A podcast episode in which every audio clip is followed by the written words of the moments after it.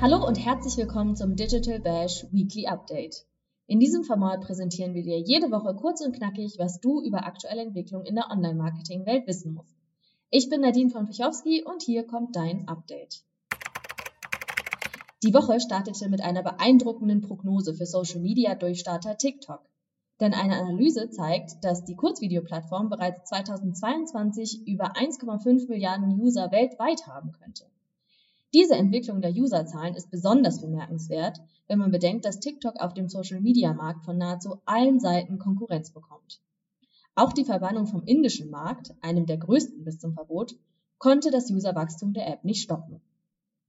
Außerdem beantwortete Google eine Frage, die sich viele SEOs stellen. Rankt gefettete Schrift bei Google besser? John Müller, Webmaster Trends Analyst bei Google, gab darauf in der Google Search Central Office Hour eine klare Antwort. Zitat, Does bolding important points on a paragraph help the SEO? Yes, it does. Kommen wir von TikTok und Google zu einem anderen wichtigen Player im Digitalraum, Twitter. Eine Studie fand heraus, dass gerade mal 25% der Twitter-Accounts für ganze 97% des Contents verantwortlich sind.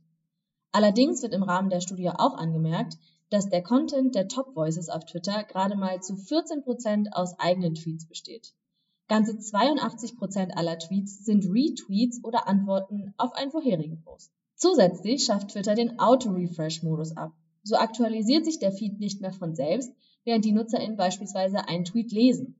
Bei vielen Usern stößt diese Änderung auf Zustimmung. Ja, ist denn schon Weihnachten?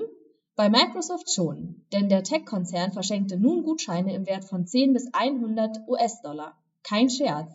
Wer jetzt aber schnell seinen Mail-Account checkt, wird leider enttäuscht werden. Denn die Gutscheine sind vorerst nur in den USA verschickt worden.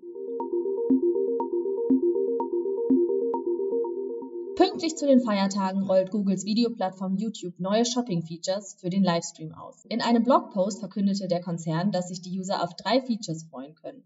Live-Product-Drops, exklusive Discounts und ein Umfrage-Feature, um die Interaktion während des Livestreams zu steigern. Google, YouTubes Mutterkonzern, versucht schon seit geraumer Zeit, YouTube zu einer Shopping-Plattform zu machen. Und das nicht ohne Grund. YouTube hat monatlich über zwei Milliarden User, die die Videos nach Einkaufsinspiration durchforsten. Wendy Yang, Product Designer bei YouTube Shopping, erklärt, dass ein Großteil der User eh auf YouTube wären, um sich von ihren Lieblingscreatoren Produkte empfehlen zu können. Und das Vertrauen in diese Empfehlung sei hoch. Yang gibt an, dass laut einer Untersuchung 89% der User die Empfehlung eines YouTube-Creators als vertrauenswürdig einstufen.